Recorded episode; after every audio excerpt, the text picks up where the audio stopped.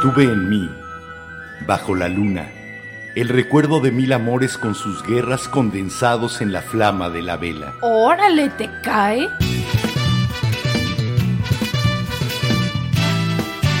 La Vela Productions presenta La vela, con Enrique Herranz. y Jimena Herranz. La Vela.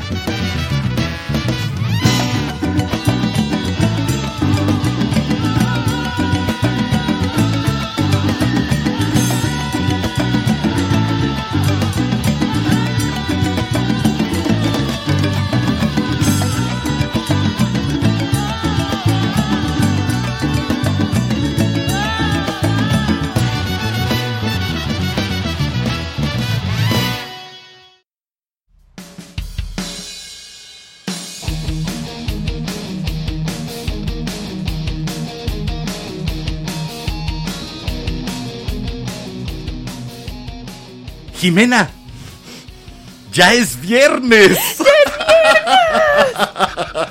Ahora sí, nada de que ya casi es viernes. Hoy ya es viernes. ¡Casi Hola. es el próximo viernes! Hola a todos. Sobra de... de veras te espanté, ¿verdad? sí. Prometo, mira, la única promesa que todo el mundo puede cumplir. Te prometo que no lo vuelvo a hacer hasta la próxima vez. Ah, no. Mi maestra de español tenía una, me- una frase mejor. No es, no es perdones, no lo vuelvo a hacer. Nah, porque esa realmente es- no. ¿Qué promesa puedes cumplir? Te prometo que no lo vuelvo a hacer hasta la próxima vez. Sí. Sí. Ok, sobran exactamente 108 segundos de que eran exactamente las 22 horas. Sigo sin saber. O sea, no me pongas Ya problemas de que- matemáticas, no. Nunca vas a saber qué hora es, pero está bien porque la hora no importa. El ahora es lo único que importa y en el ahora estamos diciéndoles hola, buenas noches a ustedes, a quienes nos están haciendo el favor, el enorme favor de regalarnos un poco de su tiempo, de su atención y pasar un final de semana de otra forma. Quitémonos todo lo que sucedió en la semana, pongamos una sonrisa, echemos a volar la mente, la imaginación y prendamos juntos esta vela. Soy Enrique Herranz, bienvenidas, bienvenidos y bienvenides. Hola, muy buenas noches. Yo soy Jimena Ranz. Sí, se nota. Santo cielo, ¿qué, qué, qué hicimos hoy? Palabra, nada que sea ilegal en este país, No, ¿no? yo comí muchas galletas. Ok, a lo mejor es un rush de cookies. Cookie rush. O sea que soy Un el monstruo come galletas. Acelere galletoso. Soy el monstruo come galletas. Bueno, ¿tenemos pendientes, Jimena? ¿Algún pendiente en especial? Sí, el mismo de siempre. El mismo de todas las, noches, Pinky. sí, Tratar de conquistar al auditorio. sí, recuerden suscribirse a nuestro canal de YouTube, que por ahora todavía no nos dan la URL única, entonces sigue siendo ¿De veras? 6. Qué lentos son los de YouTube. Ya hace rato, al menos una semana que pasamos los 100 suscriptores y sigue sin aparecernos la opción para cambiar la URL. Sí.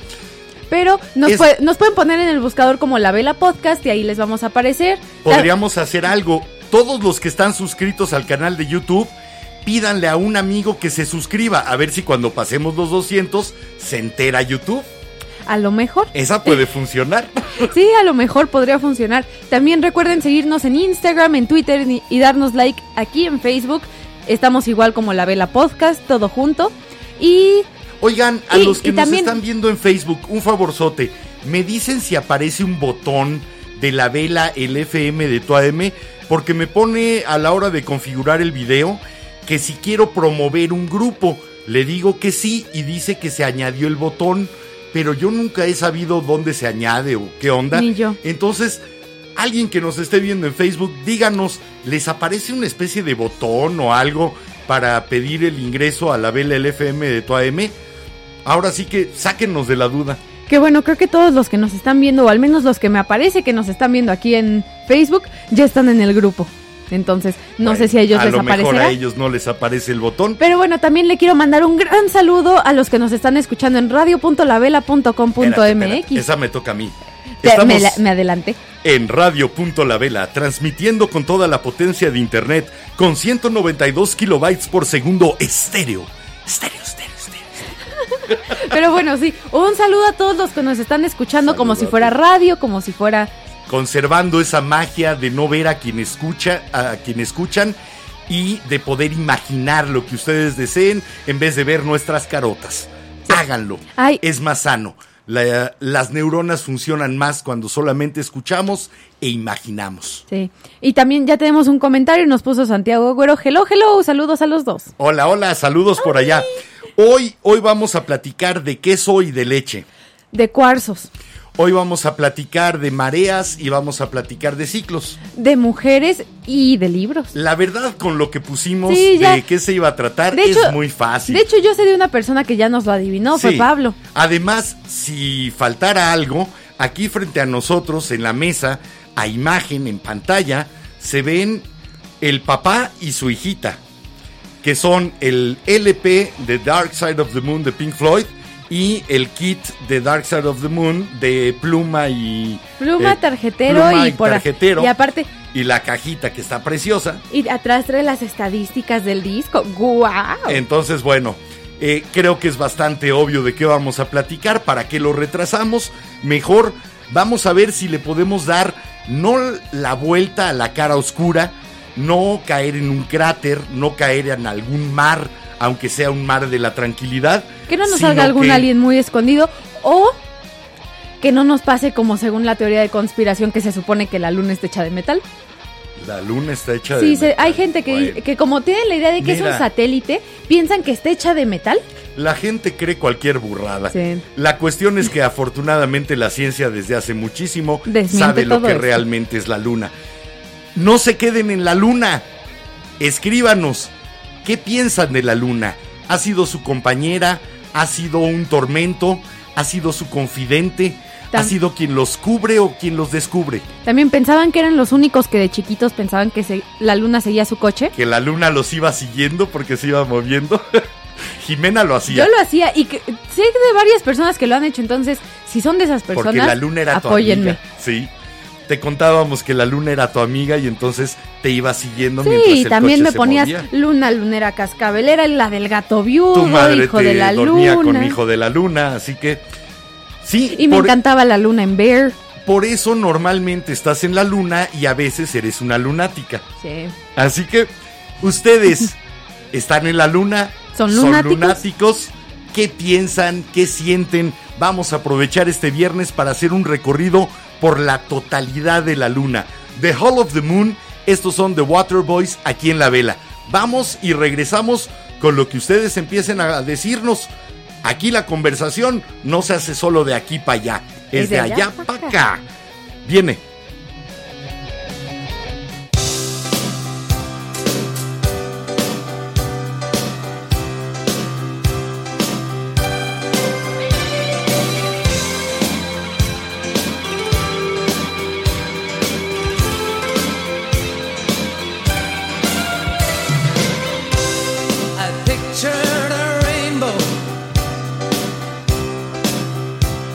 You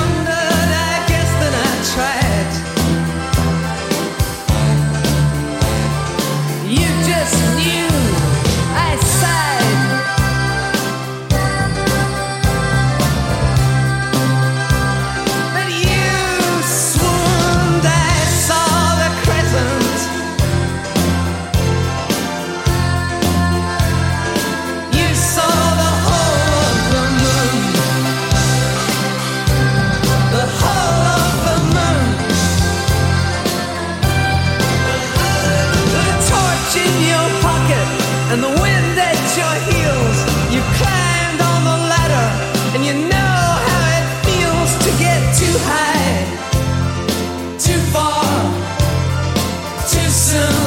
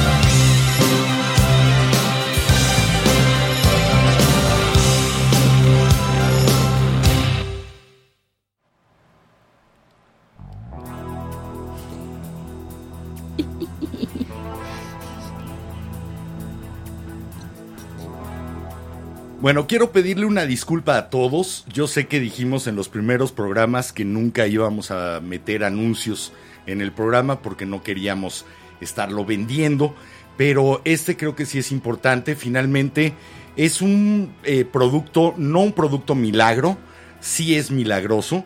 Eh, escuchen y si les interesa, lo consumen. A- eh, Además, lo tengo que hacer al aire porque sí pidieron que fuera mención, así que Sí. lo siento. El anuncio es este. La luna se puede tomar a cucharadas o como una cápsula cada dos horas. Es buena como hipnótico y sedante y también alivia a los que se han intoxicado de filosofía. Un pedazo de luna en el bolsillo es mejor amuleto que la pata de conejo. Sirve para encontrar a quien se ama, para ser rico sin que lo sepa nadie y para alejar a los médicos y las clínicas. Se puede dar de postre a los niños cuando no se han dormido.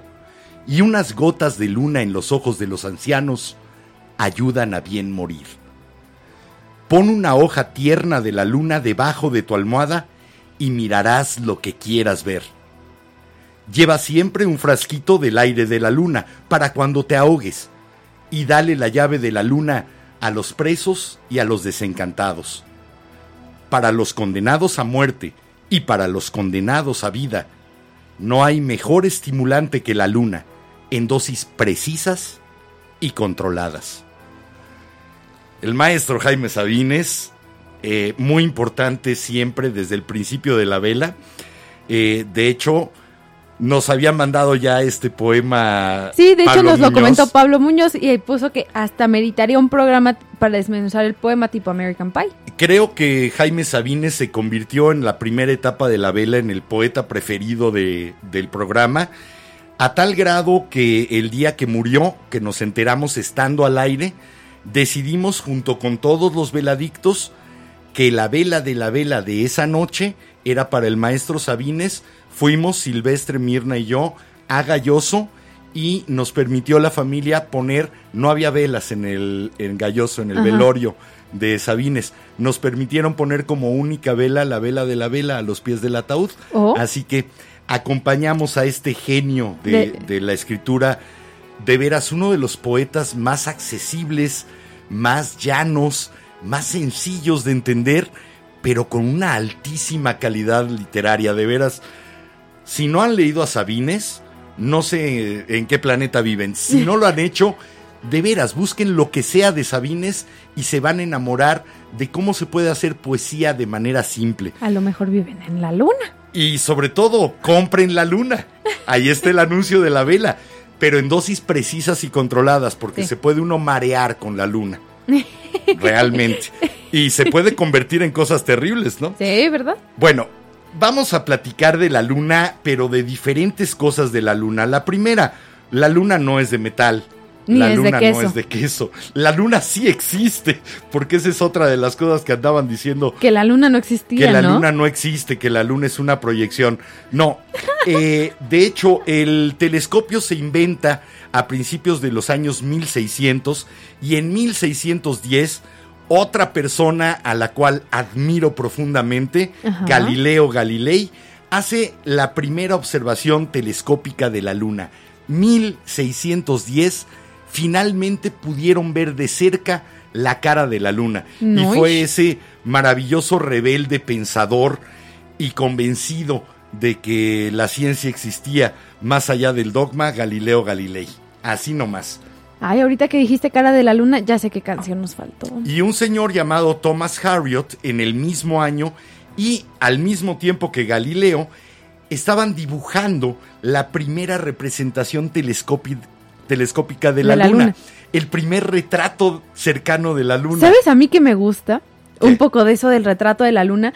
Los aztecas, que Ajá. su diosa de la luna... Coyolxauhqui. Coyol, sí, la, La Coyolxauhqui, Coyolxauhqui, sí. que se, porque ellos veían la luna, por eso está tan así, que bueno, la leyenda no va así, ¿no? Y es curioso, Pero- en la luna hemos visto hombres, hemos visto conejos, hemos visto diferentes imágenes Mujeres. a través de los claroscuros que dan los mares y los Y los cráteres. cráteres. Los mares y los cráteres que comienza a darles nombre en 1651 Giovanni Battista Riccioli.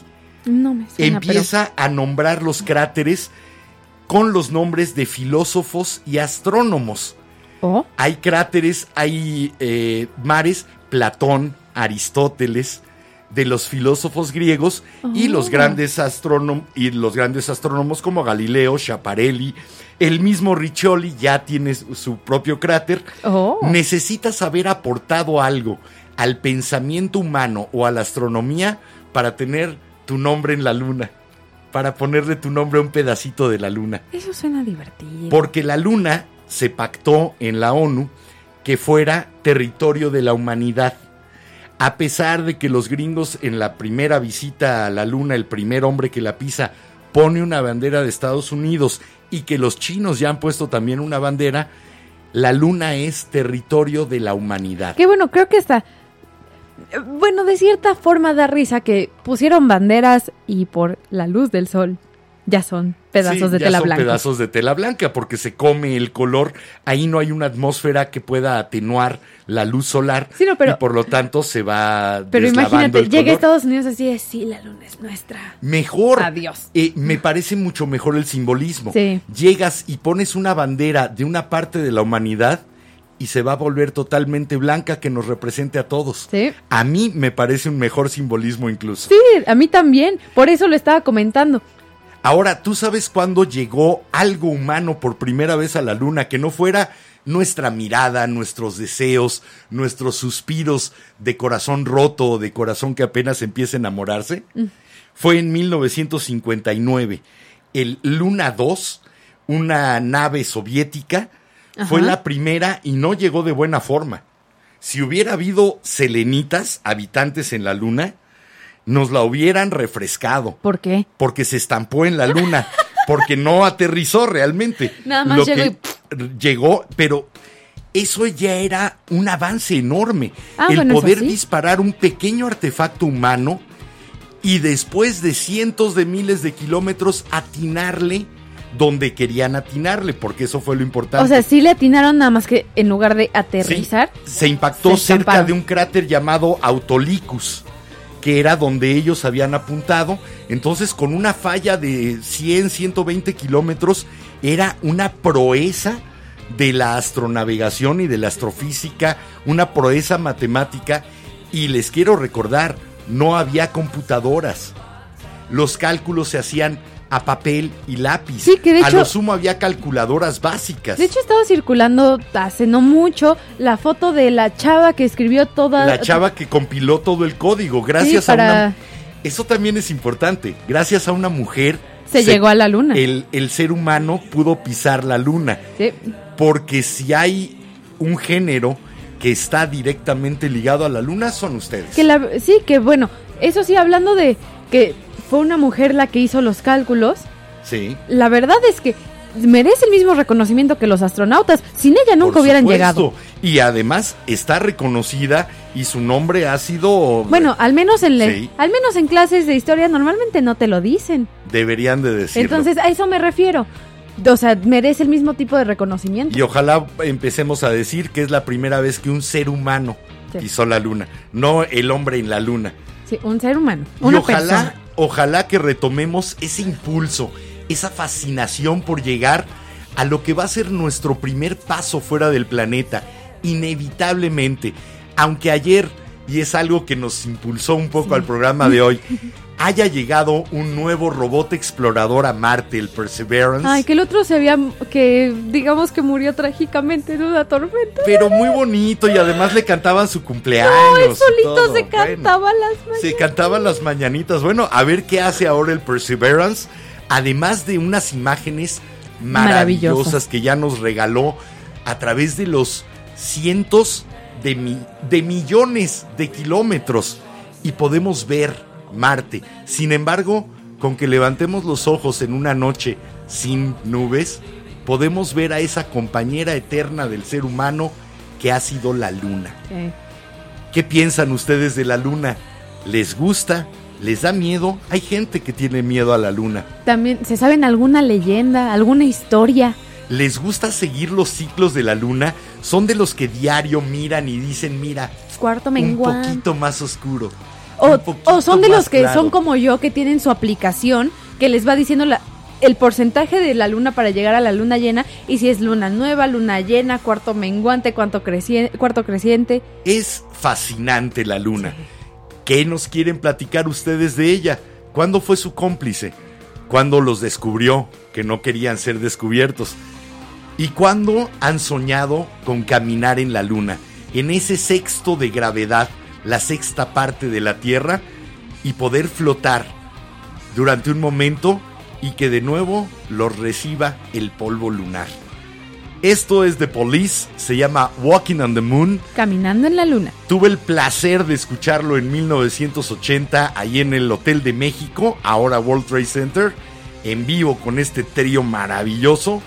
Y créanme que me mandaron a la luna con esta canción. Yo solo voy a decir una cosa. Sting a mí me sigue mandando a la luna, sigue estando bien guapo. Sting sigue siendo un tipazo. Bueno, esto es The Police, se llama Walking on the Moon aquí en la vela. Vengan y caminamos juntos en la luna.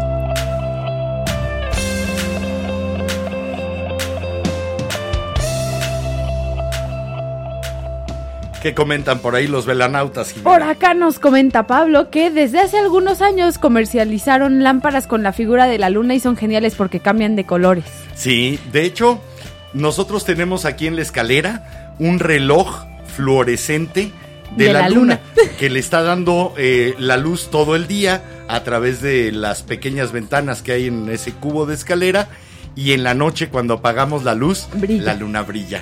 Pero no, no, no, Sí. estas lamparitas vienen en Ajá. un stand de madera ¿Sí? y es el circulito y las puedes agarrar, son como nuestras ballenitas. Ah, ok. Como Más esa ballenita que está por allá y no que la a veces alcanzan se a ve. ver. Al no rato sale la pongo. No sale en cuadro ahorita, pero, Al rato la invito a la cámara. pero más o menos como nuestras ballenitas, pero de la luna. Eh, debe de estar ve, padre ponerla en azul, ponerla en rojo. Hablando- Esos colores que a veces se le asignan, ¿no? Blue Moon, Sí, Red Moon, Blood The Blood Moon, Moon, sí. amarillo, eh, dorado. Eh, la luna dorada es preciosa. Sí. De hecho, ahorita con lo que dijo Pablo, me estuve acordando de cuando yo iba a la escuela, que se puso muy de moda todo esto de tener accesorios bonitos para ir a la escuela y había post-its con las fases de la luna o de la luna y todo eso, stickers, diurex, Y te podías convertir en un verdadero selenita. ¿sí? Porque hay que recordar que es- la luna también es Selene, es esa diosa griega. Entonces, eh, podemos ser lunáticos o selenitas, Y también- dependiendo de nuestro mood. Eso sí. ¿Qué dicen? ¿Qué más dicen? Yo diría que yo soy más lunática, pero sí, jalo. Sí, a veces eres selenita. También nos puso Pablo que los ciclos agrícolas están directamente relacionados con los ciclos lunares y que un dato, inter- un dato interesante es que las plantas tienen mejor adaptación a su lugar, ya, ya sea un jardín, una maceta, durante la luna nueva. Eso es interesantísimo. Ojalá haya otros, otras Mira, ya- personas. Pablo sabe mucho del campo. Pablo eh, vivía o vive todavía en el campo y sabe mucho de esas cuestiones agrícolas. Pues gracias Pablo, Así porque que- así ya voy a saber qué hacer con mis plantas. Ni la busco, te la creo. La Fíjate que eh, todos sabemos que el Apolo 11 llegó a la Luna en 1969, que bajó el primer ser humano, Neil Armstrong, y pisó la Luna. Pero pocos, pocos se saben el nombre o siquiera quién fue el último hombre, el último ser humano que pisó la Luna hasta ahora. Yo no sé quién. Fíjate que no estuvimos los seres humanos mucho tiempo ahí. En 1969 se pisa por primera vez y en 1972 llega el Apolo 17, o sea, seis misiones de Apolo después del Apolo 11. Ajá. Baja el, en undécimo lugar, el undécimo que llegó a la luna y la pisó, Eugene Andrew Cernan, mejor conocido como Gene Cernan, y es el último ser humano en pisar la luna. Mira, para- 1972. Para que como seres humanos eh, durante la carrera espacial hubiéramos hecho tanta faramaya de que sí, la luna y no sé qué, ¿para qué? Ok, ya llegamos. Como que se nos acabó el gas. Sí, como... Incluso la última vez que se trajo material lunar recolectado para su estudio aquí en la Tierra fue apenas cuatro años después de esa visita de Gene Cernan. En el 76, el Luna 24, acuérdate, el Luna 2 se había estampado. Sí. El Luna 24 ya bajó, recolectó muestras y regresó. Son las últimas muestras de la Luna que tenemos. Wow. Oye, hablando rapidísimo me acordé porque lo vi en Facebook. ¿Viste lo que publicó la página oficial de la NASA el otro día en Facebook? No, no lo vi, cuéntame. Cuéntame, comadre. Una foto de una señora en una pantalla verde, no me acuerdo si, si parece que está en la luna, creo que sí, Ajá. con la Tierra de fondo y un alien inflable rosa. Ay, qué bonito. no, Oye, pero- consíguela y súbela al La Instagram. compartí en mi Facebook. Pero, súbela al Instagram. No, pero se me hace que fue la error de dedo de alguien porque... No, la- si la compartiste, por ahí debe de andar. No, no, no, no, no, pero la NASA, la página oficial de Facebook de la No, NASA compartió eso no es sin error. caption, pero no lo A ver, compartieron en Twitter. No es error. Si alguien tiene buen sentido del humor, es la gente que está en la NASA, los de los Jet Propulsion Lab, todos esos nerds. Tienen el suficiente humor como para haber hecho esa foto y haberla subido y reírse Pero mucho de que la gente lo viera. Lo divertido es que solo lo subieron a Facebook. Yo estaba esperando entrar a Twitter y retuitearlo o ponerlo en mi en Instagram Facebook, Story. busquen NASA, alguien. No, no, no. Mm, Nada señora. más entren al, al- a la página oficial de la NASA. Fue esta semana. Entonces no creo que hayan publicado todavía varias cosas. Búsquenla. Es una gran foto. Es muy memeable. ¿Qué es lo que habrá más? ¿Estudios acerca de la luna o poesías que contengan a la luna? ¿Cómo, cómo, cómo? ¿Qué habrá más? ¿Estudios científicos de la luna o poesía de la luna? Arte en general. Yo creo que son los dos campos en los que más ha influido la luna en cuanto a actividad humana. Yo digo que también en la música. Sí, están los nocturnos, está el claro de luna de Debussy. Eh, eh, Casi cualquier artista tiene una canción que al, men- al menos una canción que mencione a la luna. ¿Será porque la mayor parte de los artistas nos llama la noche? Sí, son noctámbulos. Y la reina de la noche es precisamente luna. esa luna. Porque, eh, lo siento, hoy traigo muchísima poesía. Vas. Y si comenzamos con Jaime Sabines, nos vamos a ir todavía un poco más atrás a un gitano. Se dice que los gitanos nacieron de la luna, que los zarcillos de oro no son de oro por el sol, sino por la luna dorada. Y este, enamorado de los gitanos, este gaditano, Federico García Lorca, tenía que escribirle a la luna. Ahora sí, me permito quitar del todo el fondo. y esto dice así. Romance de la luna. La luna vino a la fragua con su polizón de nardos. El niño la mira, mira, el niño la está mirando. En el aire conmovido mueve la luna sus brazos y enseña lúbrica y pura sus senos de duro estaño. Huye, luna, luna, luna. Si vinieran los gitanos, harían con tu corazón collares y anillos blancos. Niño, déjame que baile. Cuando vengan los gitanos, te encontrarán sobre el yunque con los ojillos cerrados. Huye, luna, luna, luna, que ya siento sus caballos. Niño, déjame, no pises mi blancor almidonado. El jinete se acercaba tocando el tambor del llano. Dentro de la fragua el niño tiene los ojos cerrados. Por el olivar venían, bronce y sueño, los gitanos, las cabezas levantadas y los ojos entornados. Cómo canta la sumaya, ay, cómo canta en el árbol. Por el cielo va la luna con el niño de la mano. Dentro de la fragua lloran, dando gritos los gitanos. El aire la vela vela, el aire la está velando. Esa luna que llega y se lleva ese niño de ojos cerrados y deja a los gitanos simplemente llorando esa partida. Creo que uno de los grandes cantantes de la luna, de esos poetas que le cantaron a la luna, es sin duda Federico García Lorca. Sí. Hay poemas de Borges, de Neruda, de Sabines, pero como los de García Lorca, como enamorado de la luna, creo que Mm, nadie. Sí, no. Bueno, de los pocos que yo leí en, en la escuela, porque tampoco es como que te dieron mucho para escoger, creo que sí. Eh, incluso creo que la luna ha sido la compañera de lágrimas de muchos. Eh, creo que el primer desamor se lo confesamos a la luna. El primer amor no correspondido Sí. también se lo entregamos a la luna como confidente, como guardadora de secretos. Sí. A mí De- me fascina la luna, ¿se nota? Sí, ¿verdad? De hecho, a mí también. De hecho, creo que hasta tengo un tatuaje, ¿no? Sí. Por ahí tienes un tatuaje de la lunita. luna. Pero también nos comenta, ¿Qué nos comentan por ahí?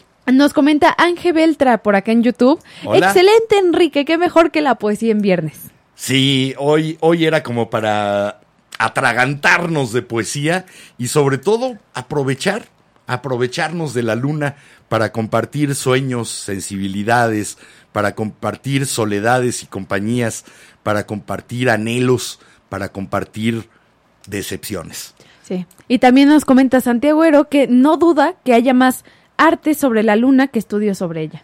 Yo tampoco lo dudo porque comenzamos a ver la luna desde mucho antes de que pudiéramos conocerla de esa manera más detallada, de esa manera más real. Y Pues- tejimos cuentos y tejimos novelas Y alrededor de la luna, leyendas. Ahora Le- sí que la leyenda de la Coyolxauhqui que le se- asignamos dioses. ¿sí? Exacto. Le asignamos eh, rostros, le asignamos historias. Yo creo que la luna ha sido una de las máximas inspiraciones de la humanidad. Creo que sí, Ahora, la verdad. es curioso, yo busqué, había un poema bonito de Gabriela Mistral, pero no tenía la fuerza que yo buscaba y estaba buscando un muy buen poema acerca de la luna escrito por una mujer. Siempre he sentido que la luna afecta sobre todo a dos cosas que yo considero femeninas, a las mujeres obviamente y a la mar. Están a merced de las mareas. La luna tiene una influencia directa en su cuerpo. Todos los seres humanos somos tres cuartas de partes de agua. Sí. Por lo tanto, la luna sí nos afecta físicamente, los ciclos de la luna. Sin embargo, en las mujeres va un poco más allá. Sus ciclos de fertilidad, sus ciclos biológicos Es- están más atados. Van de a acuerdo con el ciclo lunar. Eso me, a mí personalmente me fascina, que las mujeres sean lunares. Porque sí son lunares, son selenitas, son lunáticas. hablando de lunares. Tienen todas esas caras. ¿Tú sabes por qué los lunares se llaman lunares? No lo busqué. No. Y tengo la gran duda de por qué los lunares, estos pequeños puntitos rojos o cafés. mancha roja o café oscura, es un lunar. Chicos, velanautas, veladictos, si alguien sabe nos puede decir, porque eso sí me causa mucha curiosidad y lo pensaba buscar, pero pues se me fue. Ahí me quedé en queda- la luna. Ahí queda la pregunta, pero les vamos a dar tiempo a buscarlo. Mientras vamos a escuchar esto que tiene que ver con el, Con las mujeres un lo poco. femenino y la luna, esto que es de Fleetwood Mac. Esta canción se llama Sisters of the Moon, hermanas de la luna. ¿Ustedes se consideran hermanas de la luna? ¿Se consideran primas lejanas? ¿O de plano ni la conocen? Vamos a escuchar a Fleetwood Mac. Regresamos a la vela.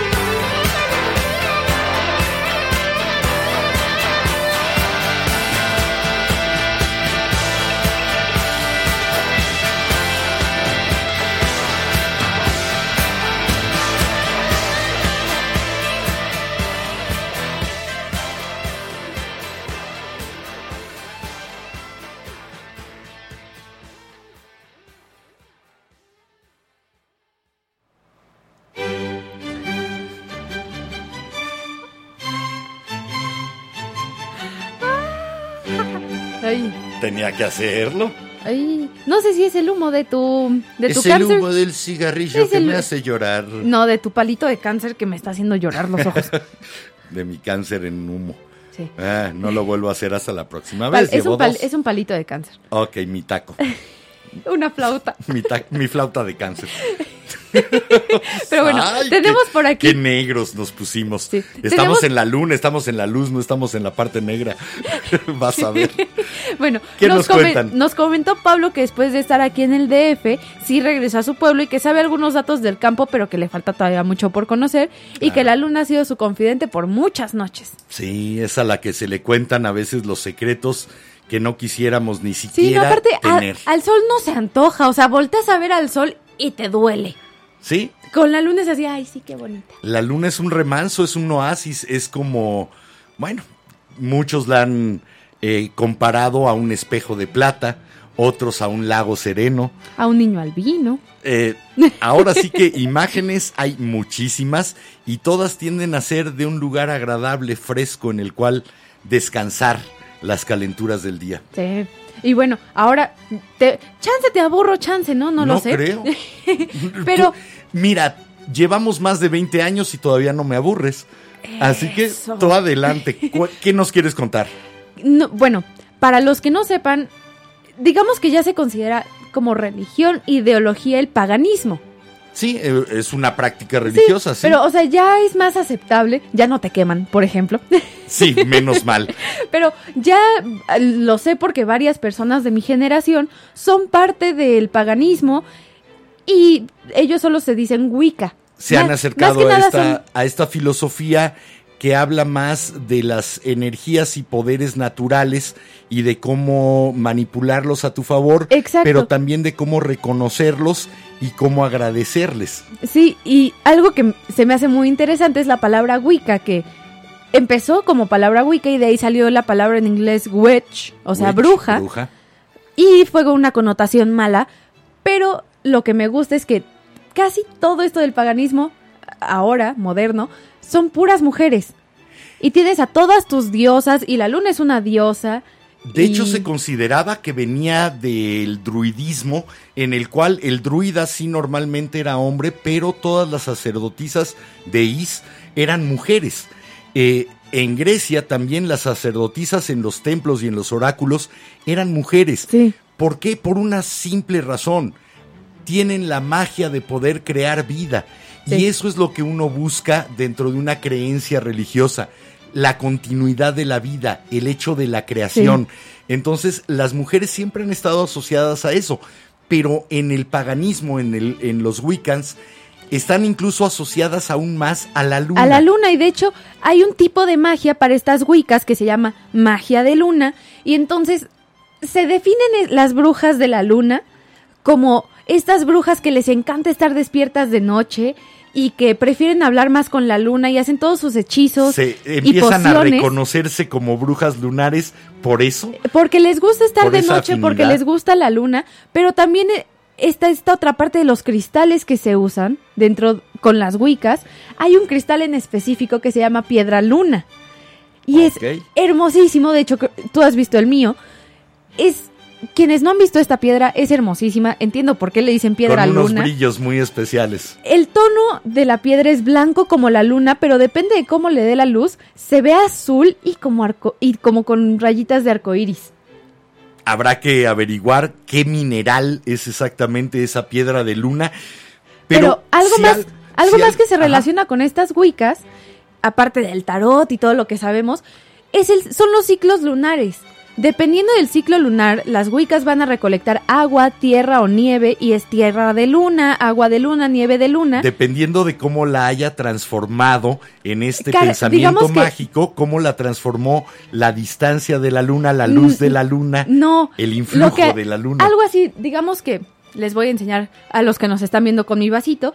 Llenas tu vasito de agua y lo dejas a la luz de la luna. Lo dejas serenar. Exacto. Ah, Lo dejas, ay, perdón, lo dejas serenar y a la mañana siguiente va a estar cargado con energía de luna llena, o energía de luna en cuarto menguante. Perdón por la broma, pero me está recordando también a los locos Adams, que en vez de tomar baños de sol, tomaban baños de luna. Sí, algo así. Eh, la luna ha estado siempre asociada Pero, a la magia, De hecho, a la hechicería. De hecho, hay varios posts en Tumblr, que creo que es la comunidad más grande de brujas y de wiccas que hay ahora, que tienen estos, ¿cómo se dice? Post.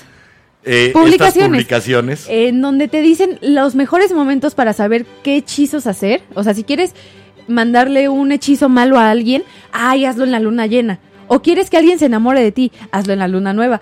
Ay, con los ciclos de la Con los luna. ciclos de la luna. Consideran que tiene diferentes poderes. exacto. Eh, fíjate que estaba pensando mientras platicabas de estas brujas, en otras brujas de la literatura, por ejemplo, las brujas de M, perdón, Sí. tocamos madera, Macbeth, ya, este, ya se fue el mal, el malfario. Eh, estas brujas que están haciendo el conjuro bajo la luz de la luna. ¿no?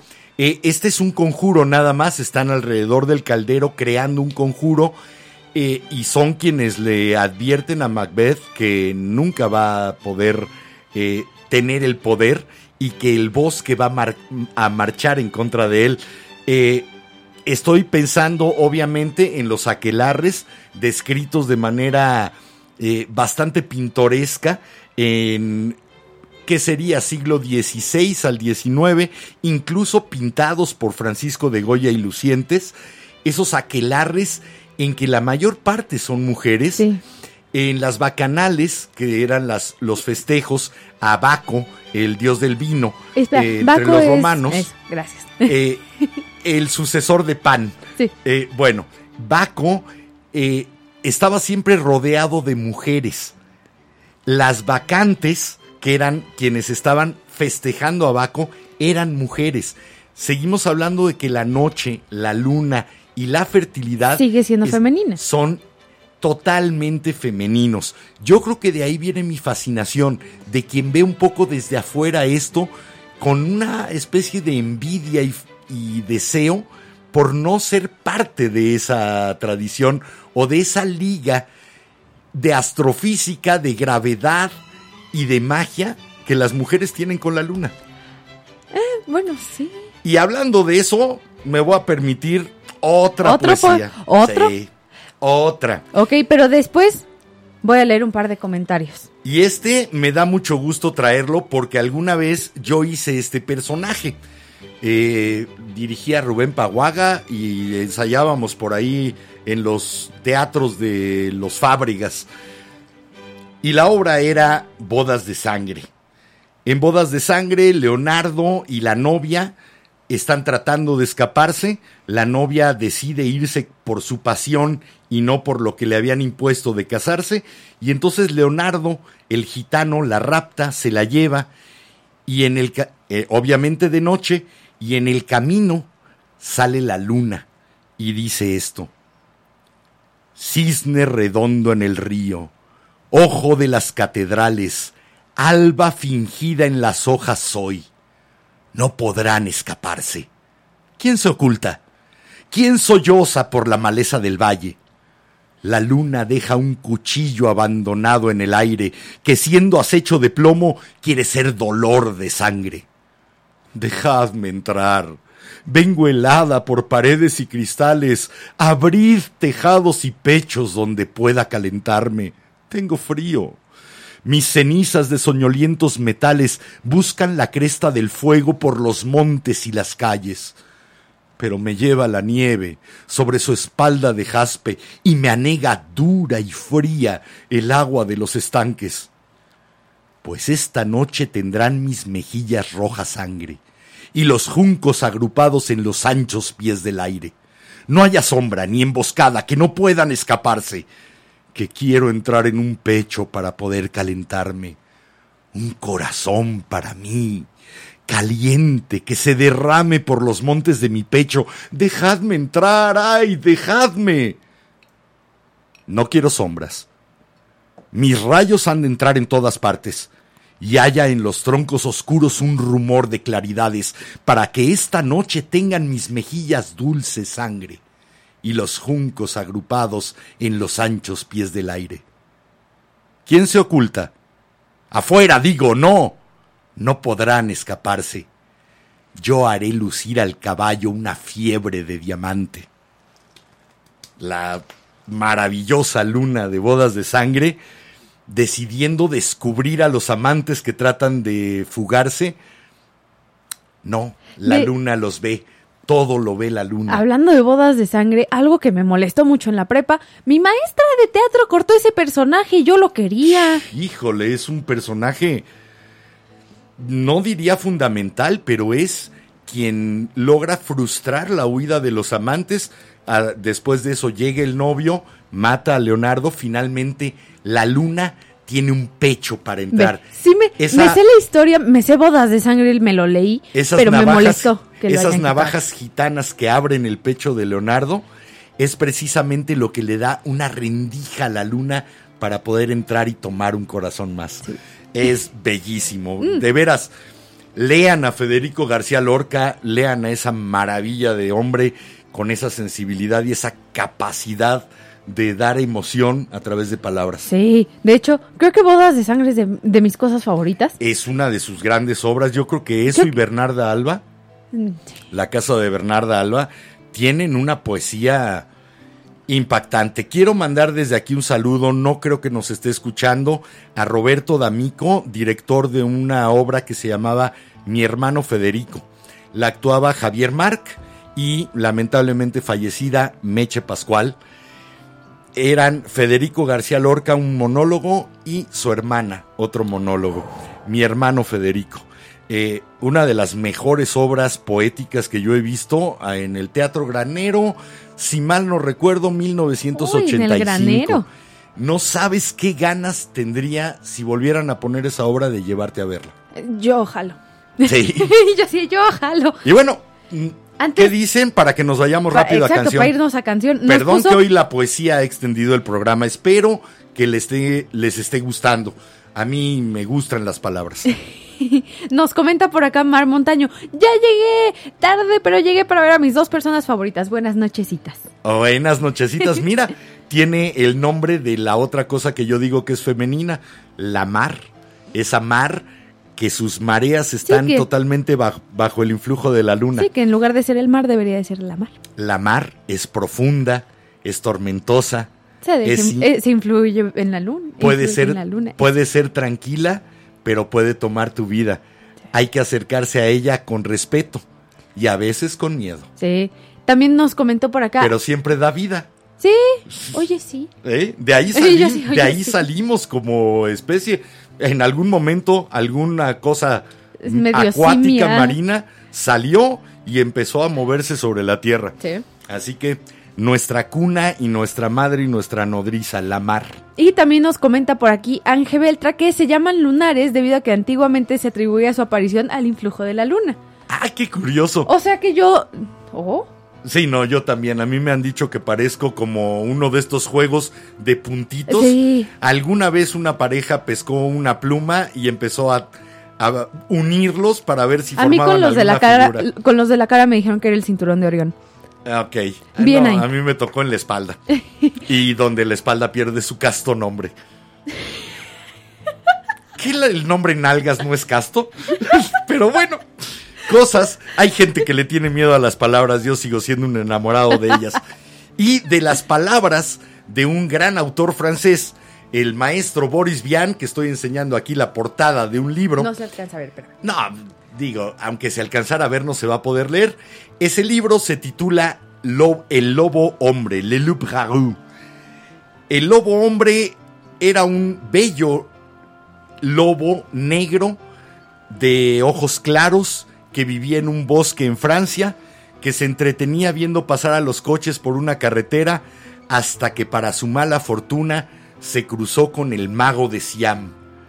Y el mago del Siam, como lo interrumpió en uno de sus rituales, muy enojado, mordió al lobo, mordió a Denise. Oh. Y desde entonces, Denise, con la luna llena, se transforma en hombre. O sea que al revés de los hombres lobo. Ajá, lobo hombre. Y de ahí sale esta canción de La Unión que se llama Lobo hombre en París. Vamos a escucharlo, regresamos Platíquenos ustedes en qué los transforma la luna, en qué se convierten bajo el influjo de la luna. Vamos y venimos aquí en la vela.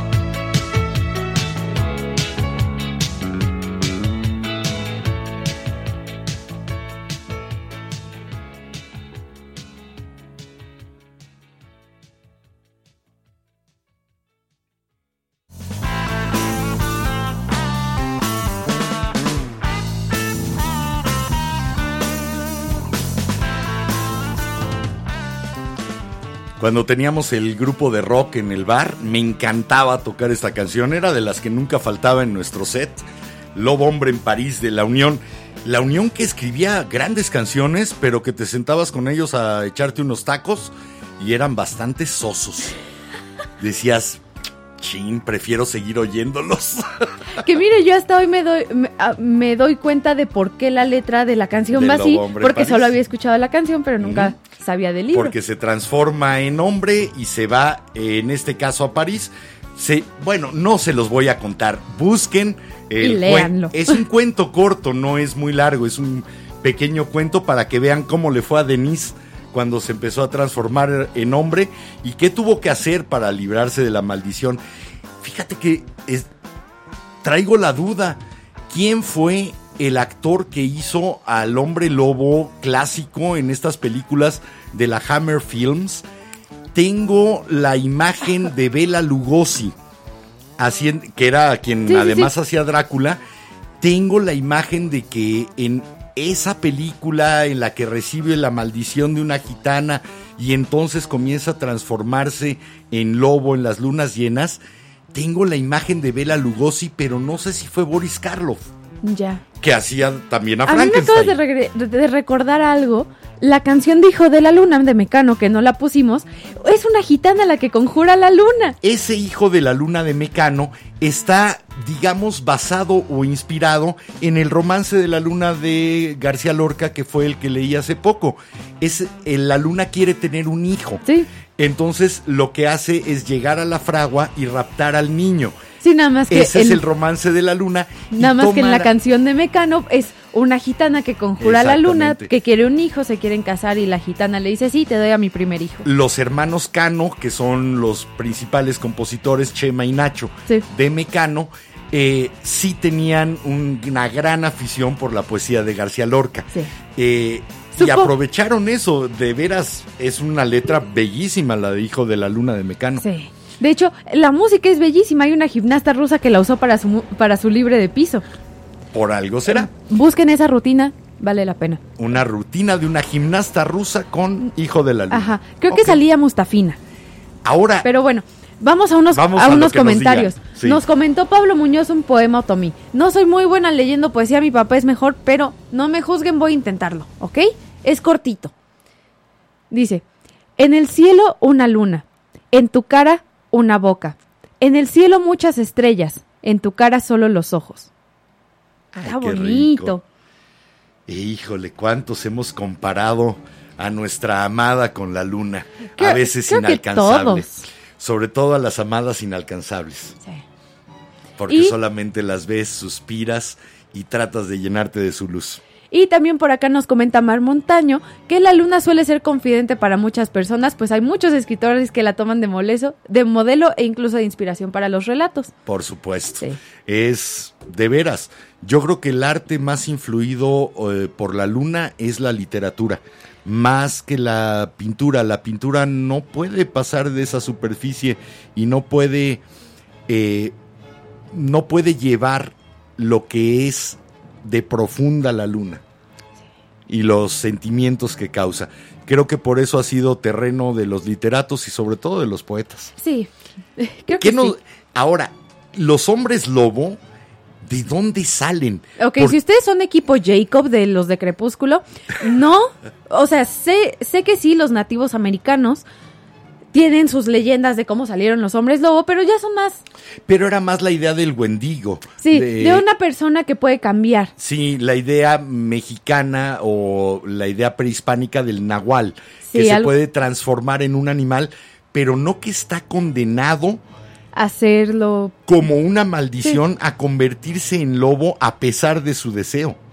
Que- Porque los nahuales lo hacen a voluntad, supuestamente. Se- según la historia en Crepúsculo, eso es divertido para comentar ahora que ya está en Netflix, por si lo han estado viendo como yo.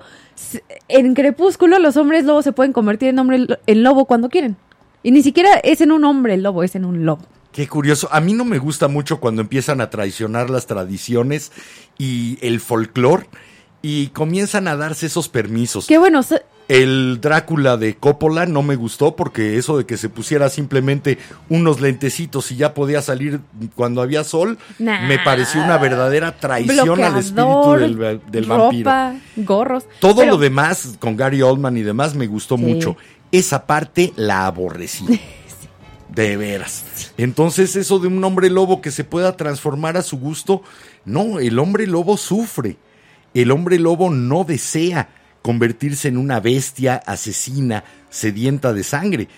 Eh, el hombre lobo sabe que está contraviniendo todo lo que son los principios del espíritu humano al transformarse en un predador, en un De cazador hecho, brutal. ¿sabías que no se sabe exactamente cuándo se originó la leyenda de los hombres lobo? Hay Ni dónde. ni dónde. Hay tres teorías que es de donde se originó. Perdón, lo voy a leer porque sí, Hay nombres medio raros. sí, hay nombres medio extraños. Algunos dicen que el hombre lobo hizo su debut en la epopeya de Gilgamesh, creo que se En- dice. en la epopeya de Gilgamesh, prosa- hindú. Ajá, la Sí. prosa occidental más antigua conocida. Eh, Don- desde. Gilgamesh. Ajá, que es cuando Gilgamesh deja plantado a un amante potencial porque había convertido a, a su anterior pareja en un lobo. ¿Qué tal? Bueno, eh, había una transformación ya de un ser humano en lobo. Podría ser una semilla. Puede ser. Si no, la otra aparición temprana, por así decirlo, porque no se sabe de dónde viene, es en la mitología griega con la leyenda de Li- El Licaón, licaón, claro. que según la leyenda Licaón, el hijo de Pelasgus, ¿es? Ajá. enfureció al dios Zeus cuando le sirvió una comida hecha con los restos de un niño sacrificado y como castigo, Zeus enfure- enfurecido lo convirtió a él y a sus hijos en lobos. En lobos, pero de nuevo, en lobos completos. No que tuvieran esta transformación de, eh, de hombre a lobo y después de lobo a hombre, que yo creo que la transformación más dura en esa eh, leyenda, en este folclore, no es transformarte de hombre en lobo, De lobo a hombre. de lobo a hombre y, Creo que dar, hasta en Harry Potter lo y dicen. tener la, la memoria de lo que hiciste cuando no eras humano. Ahorita te cuento Debe algo. ser durísimo. Una cruda moral que pocas guarapetas te pueden llevar a ella, ¿no? Sí.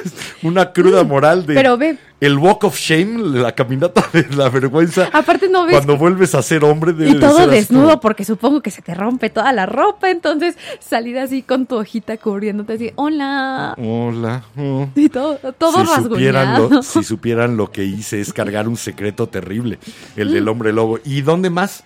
También del folclore nórdico viene de la saga, lo voy a decir en inglés porque A ver. bueno, sí se puede traducir, de la saga de Volsungs, The Saga of the Volsungs, que supongo que es Los una Volsungs debe de ser una saga nórdica. Pero cuenta la historia de un- Un saludo a Odín, y a Thor y todos ellos. a Loki. Tom Hiddleston, cásate conmigo. ¿Y- Perdón. ¿Y, qué, qué sucedía en la Este, leyenda nórdica? Cuenta la historia de un padre y un hijo que descubrieron pieles de lobo que tenían el poder de convertir a las personas en lobos durante 10 días. Entonces el dúo padre e hijo se puso las pieles y se transformaron en lobos y se desbocaron en el bosque y su alboroto terminó cuando el padre atacó a su hijo, causándole una herida mortal. El hijo solo sobrevivió porque un cuervo amable le dio al padre una hoja con poderes curativos.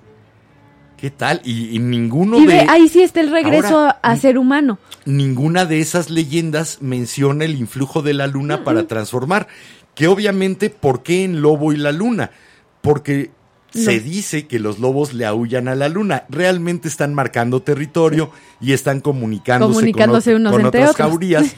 Pero siempre parece que cuando sale la luna le aullan. Entonces, también, igual que las mujeres, tenemos a los lobos asociados con la luna llena. Y mira, hablando de hombres lobo, y creo que tenemos a una enfermera por aquí en los comentarios, si no me equivoco, está el síndrome del hombre lobo, que es una enfermedad que se llama hipertricosis, que es una cantidad anormal de crecimiento de vello en el cuerpo. y Había hay una dos, familia entera que, que la sufría y Sí. que realmente era la imagen clásica, no del hombre lobo por, eh, eh, moderno con este hocico alargado, sino de el hombre cubierto de, De pelo. y que nada más le crecen los, los, colmillos. colmillos.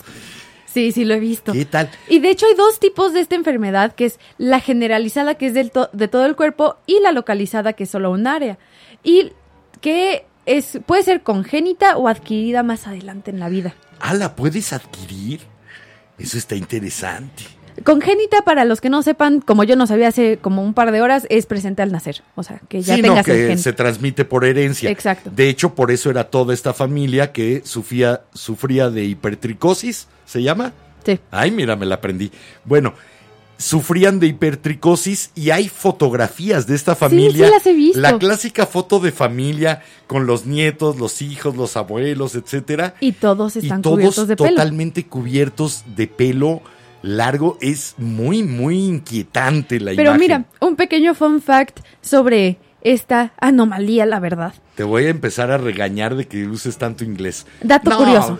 Perdón. modo, así, así creciste. A ver, ahí va mi disculpa medio de youtuber. Desde que estoy en preprimario, o sea, desde los seis años, casi toda mi educación empezó en inglés. 50-50 en inglés y para la prepa era 80% en inglés y 20% en español. Entonces, perdón si les molesta que use anglicismos en inglés, pero De hecho, tú sueles soñar en inglés. Y hasta me hablo a mí misma en inglés porque me entiendo más fácil. Piensas en inglés, entonces una Pero- disculpa a los que se sacan de repente O si les de llega a molestar, perdón, no Sí. lo hago a propósito ni por enseñar que sé inglés, no me gusta presumir, que es pero tu, tu línea de de repente me cuesta trabajo hasta traducir en mente para el programa. Pienso en inglés y lo tengo que traducir rápido y se me van algunas cosas. Sí, sí es lunática, ¿qué le vamos sí, a hacer? perdón. ¿Qué dice? ¿Qué que más? el crecimiento excesivo del- de este vello ocurre en todas las áreas de la piel, menos donde hay vello dependiente de andrógenos como el área púbica, la cara y regiones axilares, o sea, las axilas. Ah, ¿qué tal? Donde hay, eh, donde, las Donde hormonas masculinas hacen Of- crecer vello, Exacto. ahí no crece. Ahí crece in- a su ritmo y... Qué curioso. Sí. Mira, Y- seguimos hablando de género con la y luna. bueno, varios... Ahora sí que la gente que sufría esta condición no sé, o la disfrutaban, veto a saber, pero No. casi todos eran parte de shows de fenómenos o de circos, Sí, como como aquellos que salían en Freaks en la película de Fritz Lang. Ey, y o sea, fueron, eran promovidos nada más por tener rasgos humanos y distintos. Y animales. Sí. Y animales, por así decirlo, entre comillas. ¿Qué hacemos? ¿Nos vamos a escuchar una última canción y ¿O regreso quieres leer los una- comentarios que nos mandaron? Ah, no, los comentarios primero, eso siempre es lo primero aquí en la vela. Nos puso también Mar Montaño que una película que demuestra mucho esto de los hombres lobo podría ser Van Helsing, que es que para ella es hermosa y de su- y para su gusto es de las mejores películas con el folclore de Transilvania. A mí me gustaba mucho la que hizo Jack Nicholson. O la película de Hombre Lobo con Anthony Hopkins y. Benicio del Toro. Sí, eh, sí, una de las más violentas. ¿Sabes y mí? había una de John Landis, que era hombre lobo en Nueva York y era violentísima. Y creo que ya le hicieron también Hombre Lobo en Londres. John Landis, el que dirigió Animal eh, House, este, y además a los Blues Brothers. Ya. Bueno, ¿qué onda? Y también, espérame, que ¿Qué también más? tenemos en Facebook. Que se nos van los Nos minutos. sí, lo sé. Nos puso Rosa Peniche. ¡Hola! Hola, Rosa.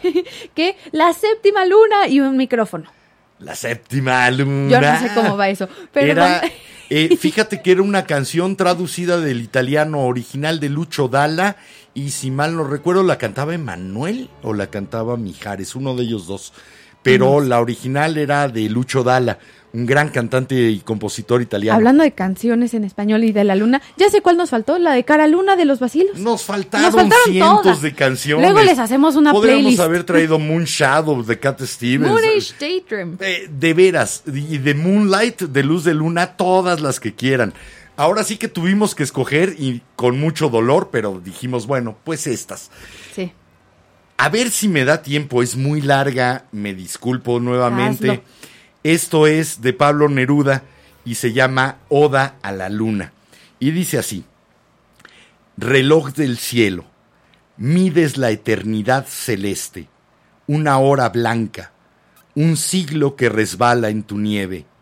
Mientras tanto la tierra enmarañada, húmeda, calurosa, los martillos golpean, arden los altos hornos, se estremece en su lámina el petróleo, el hombre busca hambriento la materia, se equivoca, corrige su estandarte, se agrupan los hermanos, caminan, escuchan, surgen las ciudades, en la altura cantaron las campanas. Las telas se tejieron, saltó la transparencia a los cristales. Mientras tanto, jazmín o luz nevada, luna, clarísima, alta acción de platino, suave muerta. Resbalas por la noche sin que sepamos quiénes son tus hombres, si tienes mariposas, si en la mañana vendes pan de luna, leche de estrella blanca, si eres de vidrio, de corcho anaranjado, si respiras, si en tus praderas corren serpientes biseladas, quebradizas. Queremos acercarte, miramos hasta quedar ciegos tu implacable blancura. Ajustamos al monte el telescopio y pegamos el ojo hasta dormirnos. No hablas, no te desvistes, no enciendes una sola fogata, miras hacia otro lado, cuentas, cuentas el tiempo de la noche, tic, tac, suave, suave, tac, tic, como gota en la nieve, redondo reloj de agua, corola del tiempo sumergida en el cielo. No será, no será siempre. Prometo en nombre de todos los poetas que te amaron inútilmente, abriremos tu paz de piedra pálida, entraremos en tu luz subterránea, se encenderá fuego en tus ojos muertos, fecundaremos tu estatura helada, cosecharemos trigo y aves en tu frente, navegaremos en tu océano blanco y marcarás entonces las horas de los hombres en la altura del cielo. Serás nuestra. Habrá en tu nieve pétalos de mujeres, descubrimiento de hombres, y no serás inútil reloj nocturno, magnolia del árbol de la noche, sino solo legumbre, queso puro, vaca celeste, ubre derramada, manantial de la leche, útil como la espiga desbordante, reinante y necesaria. El maestro Pablo Neruda, gran poeta Ay, chileno, y ya nos corrigieron lo de congénito, nos lo corrigió Tony Hurtado, muchas gracias. Neta. que se transmite a través Congénito no es necesariamente hereditario o genético, se refiere al- a que está presente al momento del nacimiento y de- se desarrolló en el útero. Gracias, me encanta cuando me dan un zape y me dicen, es esto, Por dos. corregido en el disco duro, gracias Tony. Y ve, este te va a gustar en el comentario. Nos Todos me gustan. Sí, lo sé, pero este más. Mar Montaño nos comentó que Pablo Neruda fue de los escritores que más la tomó de musa, a- que más tomó de musa a la luna y solía hacer similitudes con las mujeres. Aquí está, precisamente, la oda a la luna. Vamos a escuchar algo más de música. Esto es una joyita que nos encontramos. Sí. Eh, no es Creedence Clearwater Revival, Pero sí es su canción. es John Fogerty solo, pero haciéndole dueto al jefe, Bruce Springsteen, en una gira que tuvieron en Cleveland, promoviendo el voto y demás. Se juntaron y cantaron Bad Moon Rising. Bad Moon Rising, Bruce Springsteen, John Fogerty. Esto es la vela. Ahorita regresamos. Venga.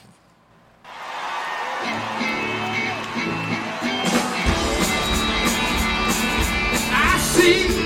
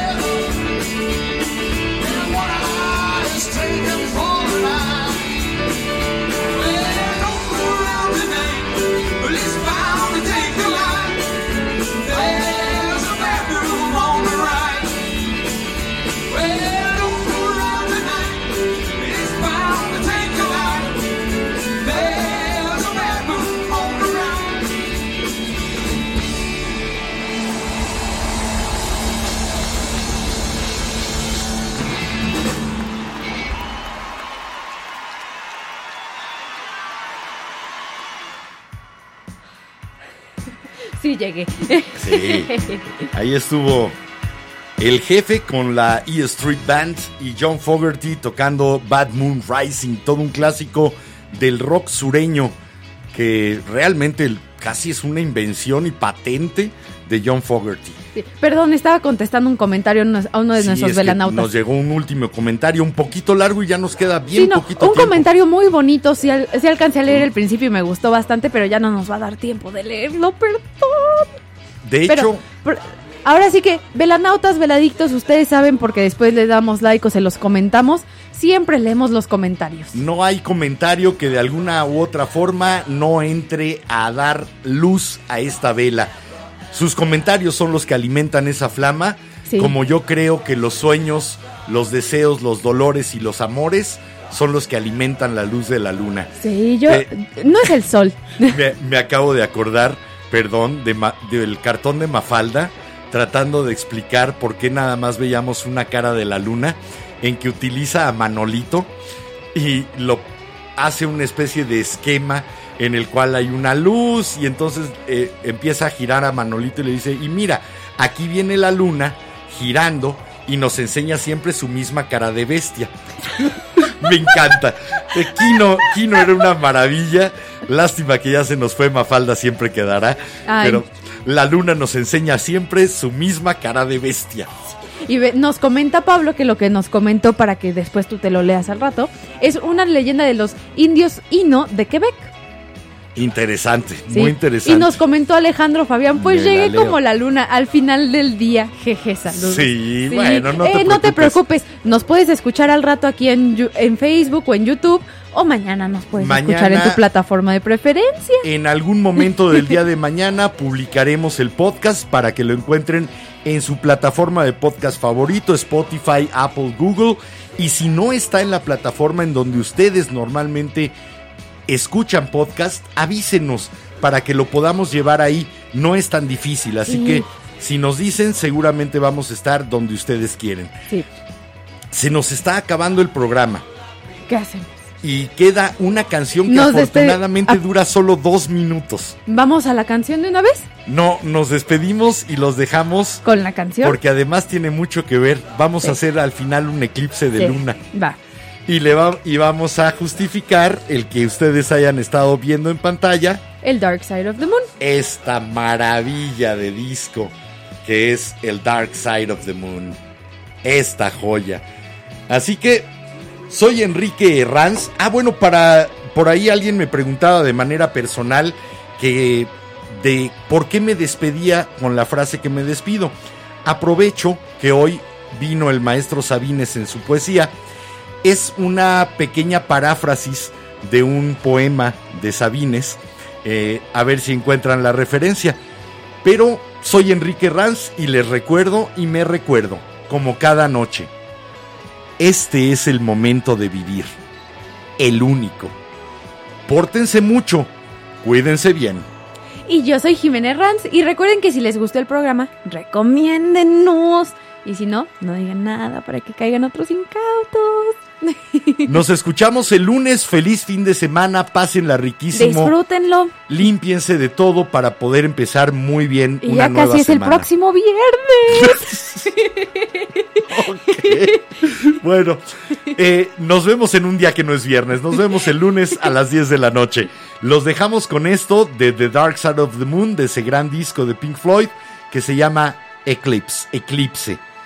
La luna eclipsa todo. pero Nos vemos también el ve todo. lunes. Chao.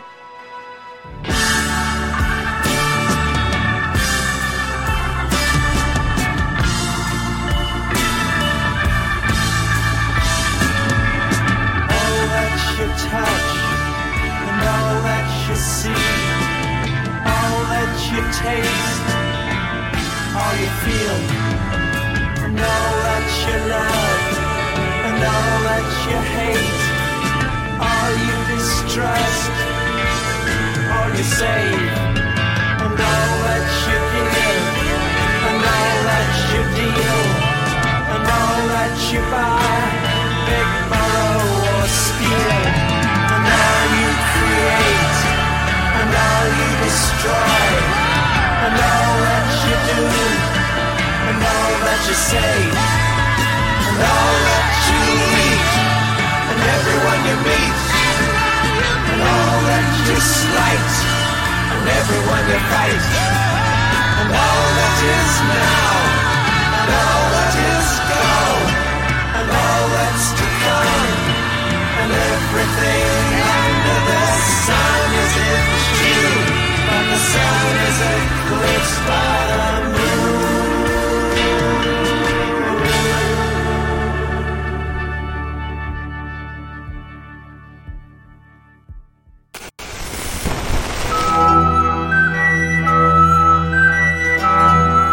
La cera, segundo a segundo, ha llenado el candelabro. La luz de la vela se extingue, esperando encenderse de nuevo.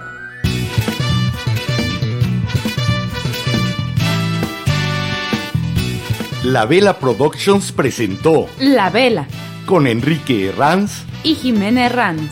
No olvides visitarnos en lavela.com.mx. Y suscribirte a nuestras redes sociales. La Vela.